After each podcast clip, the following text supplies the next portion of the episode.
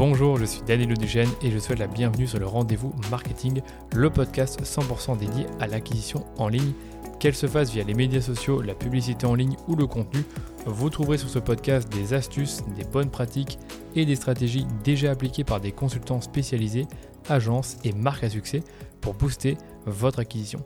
Et quant à moi, je me charge de tout dégrossir avec mes invités ou en solo afin que vous puissiez mettre en pratique ces conseils et ces stratégies dans votre business. Mais attention, dans le digital, ce qui était vrai aujourd'hui ne le sera peut-être plus demain, alors abonnez-vous à ce podcast pour rester constamment à jour. Ce podcast est rendu possible par DHS Digital, l'agence Social Ads experte en publicité Facebook que j'ai lancée pour accompagner les marques, jeunes ou établies, à accélérer leur croissance.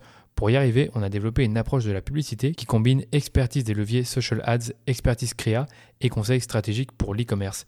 Et si vous cherchez justement à diminuer vos coûts d'acquisition ou scaler vos campagnes, je vous donne rendez-vous sur dhsdigital.eu pour m'en dire plus sur votre business. Bon épisode. Aujourd'hui, je vous retrouve pour notre rendez-vous désormais mensuel dans lequel je vous partage les tests qu'on mène au sein de l'agence DHS Digital pour nos clients. On fait principalement des tests pour l'e-commerce au travers des régies Facebook et Google Ads.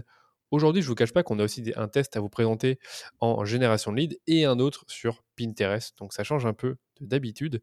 Et je vous ai sélectionné comme d'habitude trois tests qu'on a menés pour nos clients et qui me semblaient vraiment pertinents pour ce podcast. Donc ces trois tests, ils ont été menés par Cassandre Barral, qui est Performance Manager chez DHS Digital. Elle fait sa deuxième apparition sur le podcast en deux mois seulement et va devoir encore une fois répondre à toutes mes questions. Donc je lui souhaite déjà bonne chance. Et c'est clair que j'ai beaucoup de questions à lui poser sur ces trois tests qu'elle a menés pour deux de ses clients. Donc on a euh, un client dans, dans l'e-commerce, un autre dans la génération de leads. Et pour le client dans l'e-commerce, on a deux tests différents, un sur Pinterest et un autre sur Google Ads. Donc je vous présente rapidement les, les, tests avant de lui poser mes questions. Donc on avait un premier test de UGC sur Pinterest. Donc l'UGC, vous le savez, c'est un format qui est connu pour bien performer sur Facebook et également sur TikTok. Mais qu'en est-il de Pinterest? C'est la question qu'on se posait. Ensuite, on a un test Google Ads sur le display, où cette fois-ci, Cassandre a testé le retargeting dynamique VS le retargeting statique. Donc, c'est quelque chose que moi, personnellement, je ne connaissais pas avant et qu'elle va nous expliquer. Et elle va nous présenter un dernier test sur Facebook Ads pour un de nos clients dans la génération de leads, où on a testé une campagne avec des paramétrages plus restreints afin de voir si on arrivait à battre l'algorithme. Cassandre, je te euh, laisse la main pour la présentation du premier test. Et voilà. Top, salut Danilo, merci encore de m'avoir invité euh, sur le podcast à nouveau. Donc oui, le premier test c'est par rapport aux UGC sur Pinterest. Donc on a, on a fait ce test sur un e-commerçant euh, spécialisé dans les chaises design et ergonomiques. Donc euh, en fait on a reçu de la part du client des UGC début février qui étaient principalement euh, destiné à Facebook Ads, euh, mais on avait aussi la plateforme euh, Pinterest Ads et on s'est dit que ce serait peut-être une bonne idée de, bah, de les utiliser sur, sur cette plateforme-là. Donc à la base, on n'avait que des visuels standards, donc des, des, images en fait de mise en situation du, du produit dans un environnement. Sur Pinterest. oui. Sur Pinterest, hein, que tu avais ces, ces images-là. Oui, tout à fait. Sur Pinterest, on avait ces, visuels plutôt euh, classiques. Et euh, on s'est dit, bah, pourquoi pas tester de la vidéo, mais plutôt euh, l'UGC. Donc c'est vrai que l'UGC reste assez rare sur Pinterest. on, ne le voit pas, on le voit pas énormément. Mais comme on avait ces, formats story UGC, on s'est dit pourquoi pas les tester. Ok. Euh, donc du coup, pour, euh, bah, pour installer ces UGC, euh, méthode assez classique pour ceux qui, qui connaissent la plateforme, euh, on crée tout simplement une épingle, une épingle classique en format vidéo et on utilise le format story de Facebook qui, bah, qui match très bien avec, avec le format Pinterest. Ok. Du coup, il faut savoir que ces UGC avaient été triés par les clients en fonction bah, de l'audience remarketing et de l'autre de l'audience acquisition. Donc du coup, j'ai incorporé euh, ces formats euh, en fonction de mes deux campagnes, euh, bah, des formats en, acquisition et des formats en remarketing. Ouais, et ce serait intéressant de savoir, pour ces UGC-là, je peux pas t'interrompre, c'était quoi les différences entre l'acquisition et le retargeting? Comment Est-ce que tu te rappelles un peu les, les différents storytelling qu'il y avait? Euh, alors effectivement, il y a des storytelling un peu plus euh, plateforme, c'est-à-dire euh, il montre comment euh, utiliser euh, bah, le site internet et comment euh, comment les commander. Donc là, ils étaient plus destinés à du remarketing et l'autre, c'était plutôt tout de suite de de l'accroche, c'est-à-dire j'en ai marre de passer mes journées assis sur une chaise où j'ai mal au dos. depuis que j'utilise le siège ballon, je me sens beaucoup mieux, etc. Et cela était plus destiné à de l'acquisition. Ok, ouais, problème, solution. Et tu n'avais pas des unboxings également ou, non? Ah, Effectivement, euh, j'avais des unboxings euh, qui étaient euh, utilisés dans les deux, en fait, parce qu'on avait aussi le, bah, des UGC qui pouvaient être utilisés en remarketing et en acquisition. Ok, ok, c'est juste pour, pour savoir et pour, pour l'audience. Mais je te laisse nous donner du coup les, les résultats de ce test. Du coup, les résultats pour ce test-là, l'idée c'était de savoir s'ils allaient être plus performants que des visuels statiques de, de mise en situation. Euh, du produit. Euh, donc il s'est avéré que le ROS a été moins élevé que sur des visuels euh, classiques. on avait un ROS de 9 à peu près sur, sur les visuels classiques, mais on avait moins de chiffre d'affaires et moins de dépenses en fait sur ces visuels classiques. Alors que sur les UGC, donc on a fait un ROS de 5,8 pour 24 ventes avec un chiffre d'affaires de 4778 euros et un À, à 0,63% pour une dépense de 825 euros. Ok, donc ce que tu es en train de nous dire, c'est que finalement, les UGC, ça, ça, ça générait moins de ROS, mais Pinterest a eu tendance à les diffuser plus que tes visuels statiques étaient en concurrence avec les UGC. Euh, et que du coup, ben, voilà, tu as peut-être eu un ROS qui était plus bas, mais que tu as fait plus de volume de, de vente. Ouais, exactement. Et en fait, c'est vrai que c'est pas que c'était un test intéressant. On va dire qu'on l'a pris avec des pincettes au début et que maintenant on sait que c'est un format qui peut marcher. Donc on, j'ai pu multiplier en fait le nombre d'UGC sur, euh, sur le compte. Ouais, c'est vrai, mais franchement, c'est un très bon test d'avoir, enfin, c'est une très bonne idée d'avoir pensé à ça parce que au départ, on aurait pu se dire qu'on les gardait uniquement sur Facebook. Et, dans mes souvenirs, sur Facebook, c'était pas là où ils avaient le mieux performé en plus. Exactement, effectivement, sur Facebook, malheureusement, ils n'ont pas fonctionné. Ah, et au lieu euh, de les, bah, de les mettre de côté, euh, l'idée c'était de, bah, de, les tester ailleurs pour, pour qu'ils soient utiles. Ouais, ouais, je suis d'accord avec toi. C'est vrai que si, enfin, je pense que le client il avait du coup investir un certain montant dans les UGC, ça aurait été dommage de se dire ok ça marche pas sur Facebook donc on les utilise pas du, enfin on les utilise plus du tout, alors qu'il y en avait quand même euh, une petite série de je dirais 7-8 UGC au total. Exactement. Ouais, ok. Top. Du coup ta conclusion c'est que ah bah, du coup, les formats statiques, évidemment, sont pas à mettre de côté parce que ça reste un format performant euh, sur, euh, sur Pinterest, notamment comme j'expliquais le, les formats avec une mise en situation du produit. Euh, mais du coup, bah, les UGC ont quand même permis d'améliorer le, volume de vente et le chiffre d'affaires. Ok, top. Donc voilà, Pinterest, ça sert pas à rien du tout. Il y, a, quand même des choses à faire dessus. Et en plus de ça, les UGC fonctionnent. Il n'y a pas que les statiques qui marchent bien. Et d'après ce que tu dis aussi, hein, je, retiens ça, c'est que tu reprends les formats stories euh, de Facebook Ads, enfin donc les formats 9-16e, pour les utiliser tels quels, si je comprends bien, sur, euh, sur Pinterest en créant une épingle et je présume en mettant un petit texte en dessous. Oui, exactement. Parfait, super clair. Euh, est-ce qu'on peut passer au test Google Ads euh, ou celui-ci, là j'ai l'impression qu'on a pas mal de choses à dire euh, sur la, campagne display. Est-ce que tu peux nous expliquer un peu tout ça au niveau, du contexte avant de donner les, résultats? Oui, effectivement. Bah, du coup, c'est toujours pour le même annonceur donc qui commercialise ses, chaises design. Donc du coup, là, le test, on l'a fait sur une campagne de display et spécifiquement une campagne de remarketing. Donc à la base, quand j'ai créé cette campagne, euh, j'ai ajouté un flux produit. Donc euh, le flux produit euh, du, site internet hein, récupéré sur le Google Merchant Center. Mais en parallèle, j'avais aussi ajouté des images statiques que, bah, que notre équipe créa m'avait fournies pour, bah, pour les promouvoir sur, sur le display Google. Ok. Euh, mais il s'est avéré que mm, sur la campagne, Google, l'algorithme Google diffusait euh, principalement mon flux euh, produit et très peu mes visuels classiques. Donc, donc il, il, essayait l'algorithme de diffuser mes visuels sur les emplacements disponibles des sites partenaires, mais pas autant en fait que le flux produit. Donc la problématique, c'était que le ROS était mauvais en fait sur cette campagne. Du coup, il était euh, à 1,10 euh, sur la période, sur les deux premières semaines du mois. Et euh, du coup, pour pallier à ça, j'ai essayé de chercher une solution pour, bah, pour qu'il puisse diffuser enfin mes, mes, visuels, mes visuels statiques. Donc du coup, j'ai décidé d'isoler en fait les deux systèmes, c'est-à-dire que j'ai laissé dans la campagne source le flux produit. Donc du coup, on appelle ça le remarketing dynamique. Ok. Et de l'autre côté, j'ai créé une campagne euh, de remarketing euh, statique, comme on appelle ça, avec euh, uniquement les visuels que notre équipe créa avait, avait réalisés, pour éviter qu'il n'y ait qu'une diffusion du flux produit.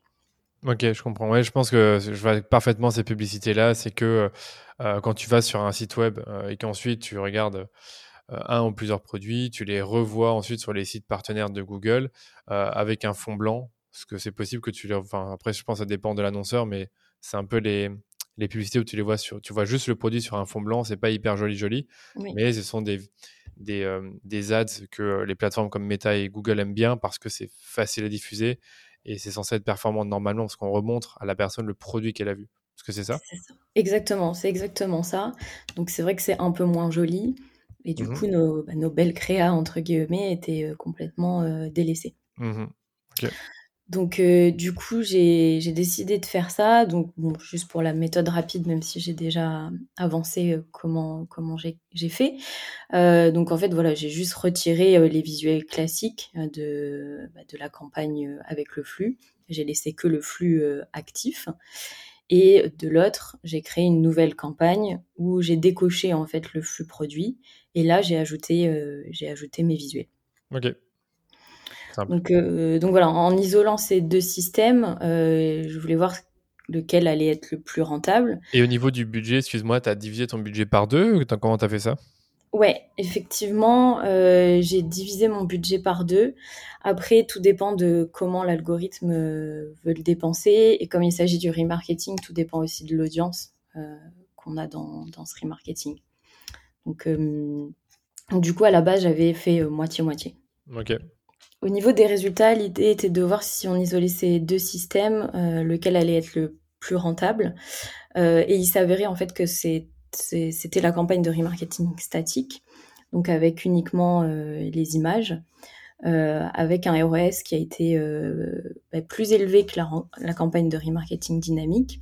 Donc en fait, la campagne de remarketing dynamique euh, a réalisé un ROS de 1,10 avec une dépense de 123 euros, alors que la campagne statique euh, a réalisé un ROS de 5,78 avec un CPA de 25,54 euros et une dépense de 184 euros.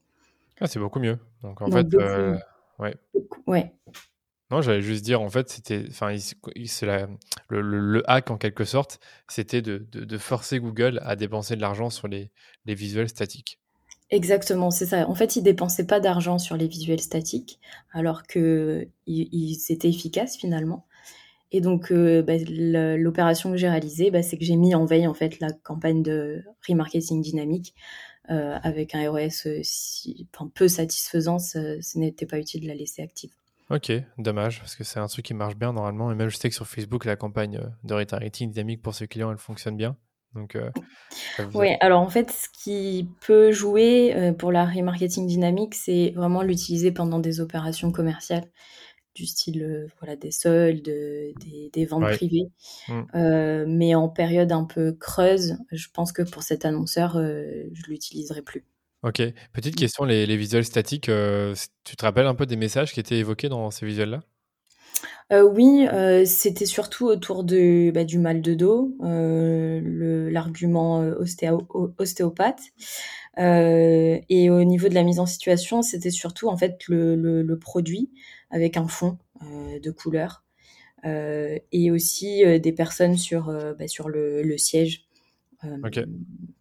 Voilà, c'était euh, c'était surtout ces choses-là. Ok. Et juste une dernière question, peut-être que tu n'as pas l'info comme ça et c'est pas trop grave, mais est-ce que, est que tu te rappelles si le CTR était plus ou moins élevé entre retargeting statique et dynamique? Euh, alors ça non effectivement j'ai pas l'info mais je peux regarder rapidement. Euh, là j'ai le compte sous les yeux, c'est assez similaire. 0,39% pour le statique et 0,38% pour le dynamique. Ok, bon voilà, comme quoi c'est les mêmes CTR. C'est vraiment bizarre. Mais bon, c'est les plateformes, c'est comme ça. Ok. Euh, est-ce que tu as une conclusion, un conseil à donner suite à, ce test-là avant de passer au, suivant? Oui, effectivement, si une campagne ne fournit pas d'assez bons résultats, ne pas seulement la couper, essayer de creuser euh, qu'est-ce qui peut être euh, isolé ou segmenté bah, pour trouver la meilleure combinaison pour, euh, pour réaliser des, de bonnes performances. C'est clair. D'autant plus que si je me rappelle bien, cette campagne-là, tu peux pas savoir malheureusement s'ils dépensent plus sur du statique ou du dynamique. Oui, effectivement, c'est ça. Donc ça arrange pas les choses. Par contre, justement, pour notre prochain test, euh, ça je trouve qu'il est vraiment intéressant, je le connais, ce qu'on avait parlé euh, en réunion euh, tous ensemble, c'est que tu as, testé finalement des, une campagne avec des paramétrages plus restreints pour ton annonceur dans la génération de leads. Et ce que j'allais dire, c'est que ça, tu n'aurais pas pu le faire il y, a, six mois parce que Facebook avait retiré la possibilité, donc avec les mises à jour d'iOS 14, d'analyser tes résultats selon les placements, les tranches d'âge, le genre, etc. Et là, je pense que tu as je pense que un bon, un bon truc à partager pour l'audience, parce qu'encore une fois, c'est quelque chose qui est de nouveau possible aujourd'hui en 2023, mais qui ne l'était pas en 2021 et 2022. Oui, effectivement, je crois que j'en avais déjà parlé dans le précédent podcast où j'avais euh, où j'étais intervenue sur cette partie euh, répartition ah euh, dans Facebook Ads. Et là, je l'ai à nouveau réutilisé, mais en utilisant un data studio. Donc, je vais je vais vous expliquer un peu ce que ce que j'ai remarqué.